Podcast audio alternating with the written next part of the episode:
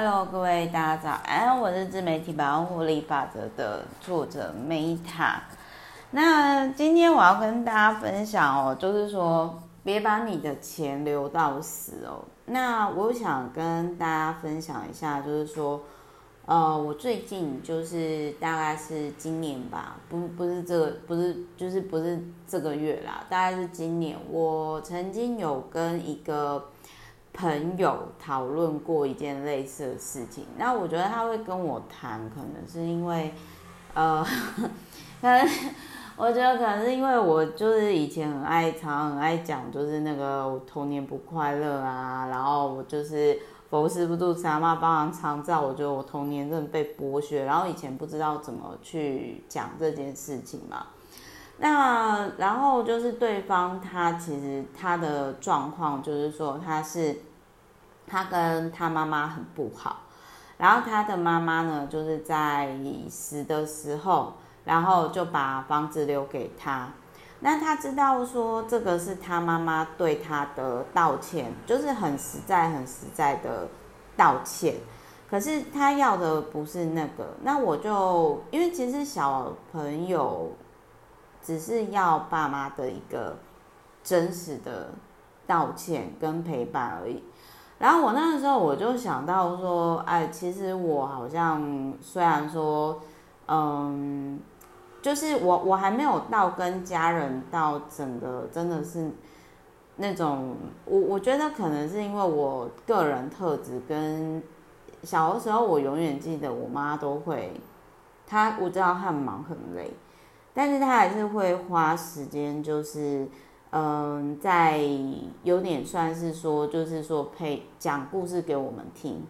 然后虽然虽然他常常讲那种公主啊，因为我妈受到的那一种教育，就是说女生就是嫁个好老公，因为她就是受这样的教育，然后过来的嘛。她是高知识分子哦，然后但是偏偏他的女儿就是反骨仔，我就。比如说我那个时候我看那种公主的故事，我就会觉得说，长马公主干嘛要靠王子救啊？她就自己爬下去就好了。然后那个巫婆如果要那种头发，就剪掉给她，就是当缴房租就好了。然后各位知道吗？我那个时候还不到十岁，我妈被我怼到不行。然后还有就是关于那种睡美人的时候，我其实那个时候就在想说。哦，睡美人这无解，因为有时候你遇到黑魔法，然后可能就是应该是说，我那个时候我会觉得说，呃，睡美人的部分就是睡美人这个比较无解，然后白雪公主的部分呢，我就会觉得，其实白雪公主她有勇气就是离开城堡这一点，我觉得是值得赞许的，但是他太过轻易相信陌生人了，这件事情哈。我其实就是会觉得说无法理解，好，反正就是说我的爸妈其实是可以接受我，就会直接提出疑问啊，还是什么，甚至我的爸妈其实是那个时候被我问到不行，所以最后他们决定说啊，算了，我买百科全书给你好了，十万个为什么给你好，拜托你宝贝，你看完之后呢，你再来问我问题好不好？就是他们已经招架不住。那可能一般小孩都会撕书啦，或者是什么，但是殊不知各位，我今天之所以那么爱看书，因为那是我感觉这是一个被爱的证明，被爱的价值。看书对我来说很 enjoy。然后重点来了，我爸妈，我好像从以前就对这世界各种问题很好奇，求知若渴啊。所以呢，那个时候我会。觉得我会真的是觉得说，嗯，怎么讲呢？就是我我我我我我觉得我这边离题了。反正就是说 不好意思，反正我以前就是我会觉得啦，就是说我我在看一本书的时候，我都会去思考，因为那个时候就会看到。一本书 A 这样说，然后 B 是另外讲，可是后来证明 A 才是对，或 B 才对，所以可能我的交叉检验跟 A/B test 是从那个时候就开始了嘛。那别把钱留到死哦，各位知道吗？畅销书之所以畅销，它绝对是符合人性的某个需求。所以其实你在看那种特别就是比较魅惑型、讨喜型、迷人型的作者说的时候，你一定要特别注意他是不是在迷你呀？哦，就很像你觉得，如果你今天觉得说 Meta 很 charming 的话。那你要注意啊，就是一样也不要太相信我讲话。我、没有，我现在我我，但我觉得会觉得我很迷人，或者是说今天可以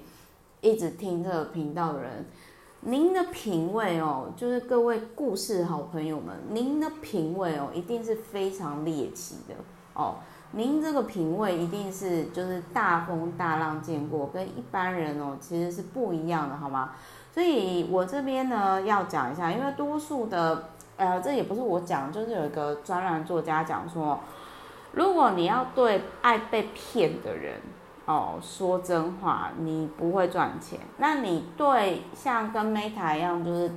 大概讲真话的话，那你可能只能赚到糊口饭，哦，对不对？所以我没有讲自媒体破亿、自媒体千万，我没有啊。哦，我就讲自媒体百万而已啊，因为我就是一个这么实在的人。那实在你就不会就不会受到有些人欢迎嘛，因为他想被骗啊，对不对？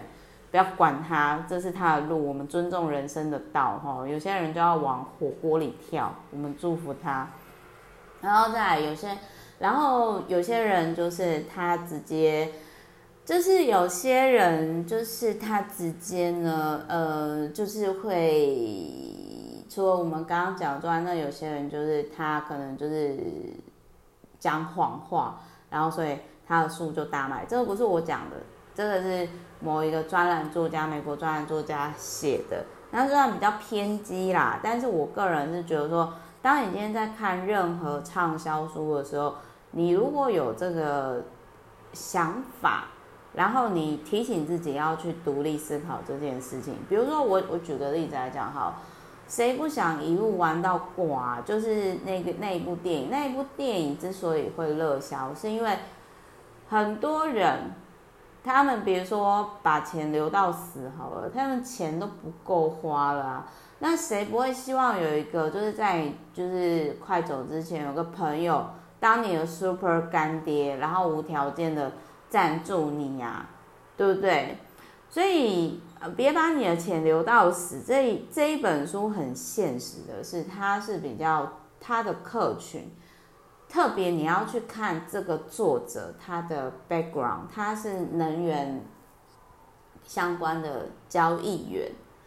那所以他，我个人觉得他是比较支持虚拟货币，就是等于说之后我们的未来，我们资产什么都跟。北欧啦，就是像我之前去丹麦那个时候，他们已经，他们其实所有资产都是数字化的。那我觉得说，这个是很多，我觉得这是一个未来的趋势。其实你从一些畅销作家，或者是我说美国的，然后或者是说一些你你大概就可以知道说，呃，未来的趋势大概是怎样。比如说。像我之前曾经有看那个《当国家破产时》，然后我那时候看完之后，我记得那个时候好像我才大一吧，然后我同学就说：“你看这干嘛？经济学要考试还不认真考。”可是后来看完之后，我跟我的金融选修课教授讨论那个债券什么时候。后来我其实就在房地美跟房利美那个时候快出事情的时候，我就有跟我金融业。的老爸讨论，哎，后来也真的如我所看到，所以某些点我觉得我蛮谢谢这些书，它综合起来让我看到了，我不敢说我会预见很久未来，但是大概我都可以看到五到十年的方向。先不要管阴谋论还是什么的，所以我要讲的是说，某些程度上。这个，如果你你现在吼是那种可能薪水一整年大概呃只有就是还啊、我觉得讲这个很残忍，反正就是简单的来说，如果你今天只是一般的上班族，你真的不要看这本书，因为这本书它不太适合你。那你今天你本身就是已经投资的钱已经够你基本开销、生活费了，就你已经在钱滚钱了，然后你比较适合。可是如果你今天你是呃一个月不上班，你就没有现金流的这种人，呃，或者是说你的你你没有办法一整年不上班好好生活的，你都不要看这本书，真的。相信我，不是这本书不好，而是这本书不适合呃多数的人看。但是如果你想要知道说那一种就是钱都花不完啊，或者是说哎已经财务自由的人到底在干嘛，他到底在想什么，那我觉得你可以看这本书，就是这样子。那我我跟大家分享一下，就是他这里面我就我就讲这本书我认同的部分啦，比如说他有提到说。呃，很多人，他们其实就是都会，我觉得我们老一辈很容易用我留房子、车子、资产、遗产给你来证明我的爱，但是实际上就是真的小孩子需要的不是那些东西，但是当然钱很重要啦。可是真的很多，大概有九成以上人，就是小孩子长大之后根本没有你的影子，或者是被诊断重大疾病，就是。很多人其实是拿时间去换金钱，然后就这样终其一生。然后他这里面他也有提到蚂蚁与蟋蟀的故事，那我这边也很有共鸣啊。就是伊索寓言那个时候，就我我爸妈，我妈那时候在跟我讲说，你要当蚂蚁还是蟋蟀？我就跟他讲说，就只有这个选择吗？我是不能当熊吗？我是不能当鸟吗？他说不行。那我就跟我妈说，我想当有品格的蟋蟀。然后我妈那个时候就大笑，就说什么是有品格的蟋蟀？我说有品格的蟋蟀就是说，呃，我我可能就是春夏秋，呃，春天跟蚂蚁讲好，呃，我可能冬天会跟他们打工换宿。然后呢，我就春夏秋呢好好生活，因为我那时候是旅游背包客嘛，我特别有共鸣。然后我又是一个很爱讲故事的人，那我就会说哦，比如说我在你们这边冬天我住一百天，那我每天就很像那个一千零一夜故事，我每天讲一个故事给你们听，好不好？就有点像，因为以前小时候我在眷村的时候，就是我全村的人都会来我们家做作业，就我这就是我小时候的生活啊，然后再加上我妈妈自己盖住持。就是她是佛事住持，所以我我其实对于我的原生家庭就是这样，所以然后那个时候我妈就觉得很好笑，我妈就觉得说，哦，好啦，你你这么想要当讲课老师哦，那但是那可能就没办法赚很多钱，可是我那时候就想说，哎呦，反正我再怎么努力。我也不可能像比尔盖茨那么有钱啊！我真的不是贬低我自己哦，我真的是很知道我自己是谁哦。所以人要好啊，人要活着好，而不是活着。这一本书就是我刚刚已经讲了，如果你今天还在生存阶段，你根本不要看这本书啦，因为你看不懂，而且就是 对于你没帮助。但是如果你的客户是有。这种类型的，那这本书可以让你理解说，哦、可能像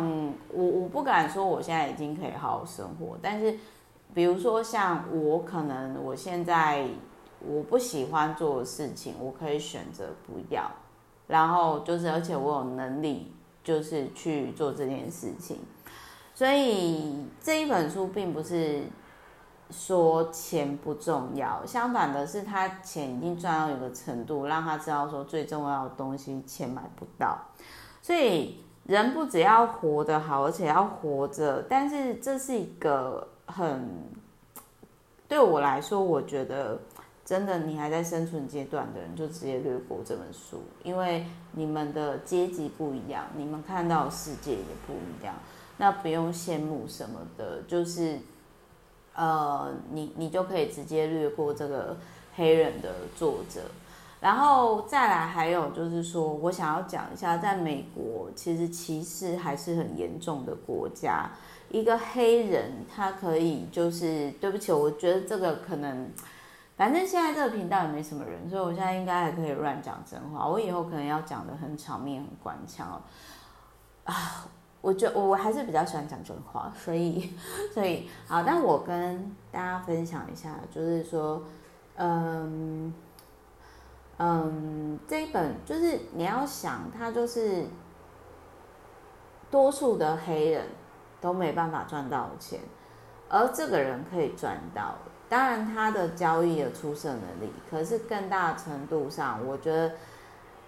他真的就是跟直销制度的顶端的人一样，就是多数的人是做不到的。你要认清楚这个战场，这个玩法，你要不要去打？那再来还有一件事情，他有提到说，就是他有认识两个成功的律师，然后得了透明的细胞肉癌。嗯，各位知道吗？太胖哦，也是脂肪也容易会得癌症，你知道吗？这也是我后来。呃，才知道的事情就是我的，嗯、就是我我必须要说，包含就是我的初恋，就是呃，我觉得是除了我爸以外，就是第一个很爱我的男人。那他当的时候也是在我大学的时候，就是得到呃很奇特的那种皮肤的那种癌症，而且是很快速恶化走的。所以，如果你今天觉得为什么 Meta 好像很豁达，还是或者是说好像，哎，Meta 有什么有什么是你害怕的哦？我跟各位分享，疫情期间我感觉被困住了，就是那种困住是，我觉得不是内心，就是说我没办法出国，然后我我没有办法，就是好像人跟人接触都充满恐慌。哦，那一段时间是我觉得比较没有，虽然虽然我觉得在地球上就很多不自由，可是那一段时间真的是让我觉得好像就是被扯住的感觉。然后再还有就是我想要跟大家分享一下，就是如果要充分善用自己的时间跟钱财，时间点很重要。那他这里面他就讲说他是名誉亿万富翁的这个概念，我觉得很有趣啦。因为那时候这个就有点像是说影响力，可是我必须要说，就是这个黑人，因为他是靠客户的钱赚钱，靠市场赚钱，然后他的他应该是很讨客户喜欢，跟公司高层喜欢的人。那我会觉得，相较于前几天我讲的多一法则，就是实打实二代实业家哦，自干自来的那一种，我会觉得这一本书比较空一点。就是不是不是不是这本书，就是不是说这本书空哦，不是，我是说，呃，这个作者，就是假如说我要选择交往。或者是上课，我我说的是往来，那我就会去想说，呃，我可能会选择多一法则的那一个，我会这样选，就是提供给大家参考，因为我觉得我比较喜欢，我比较适合看真的有在创造一些东西的人的文字。那这个作者是他在资本社会上他混得很好，非常好，但是他这中间他一定也是，我觉得就是有点类似说，有些人书可以帮助你更好，会比较多一点，但是有些人的书是帮助他自己比较多一点，但是这一本书我还是有收获，比如说。所以就是一到四分，我给他四颗星，但是跟多一法则的四颗星不一样。多一法则四颗星是我会实作，但是这一本书是我获得灵感，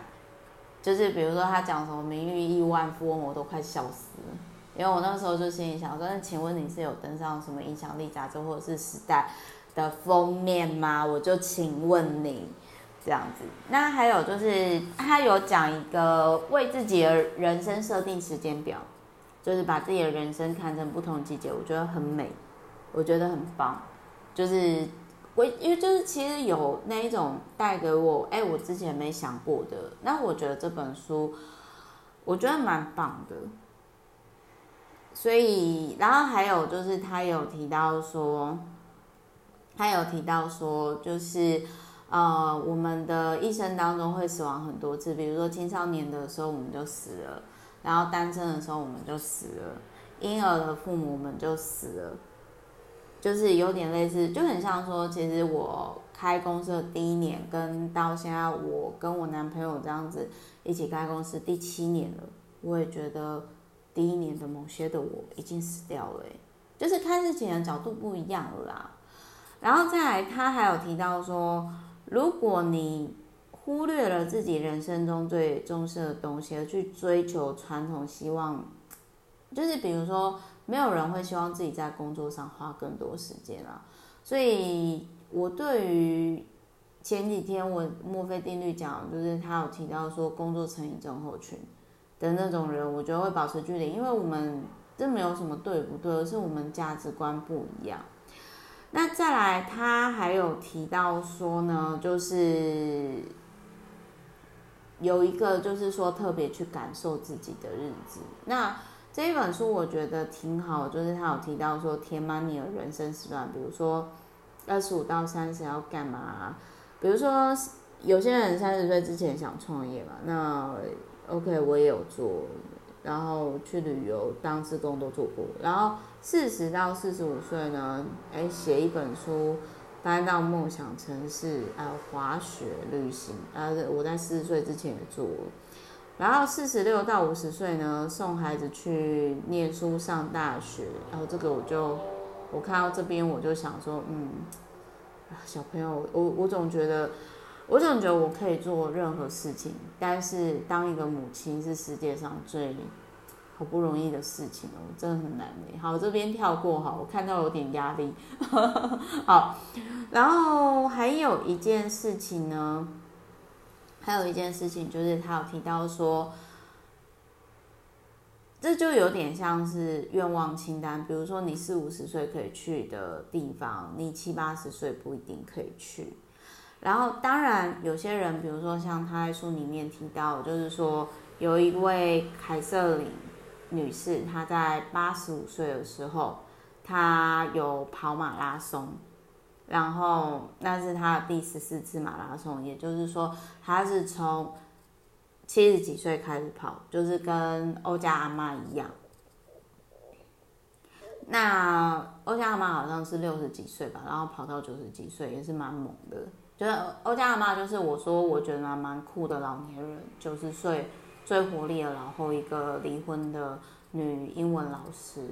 所以我真的是觉得说，如果年轻的时候可以走走远一点，就去走远一点。那这个也是之前跟我还不错的那个葱油饼的老板他跟我讲的，就是说能去越远的地方越好，因为老的时候其实会体力会不太行。那他还有提到说，就是时间是主动的，你可以计划人生，你要怎么去填满自己的时间。那无论如何，就是他有他有提到说，你要如何知道停止累积你的财富？可是讽刺的是，多数的人根本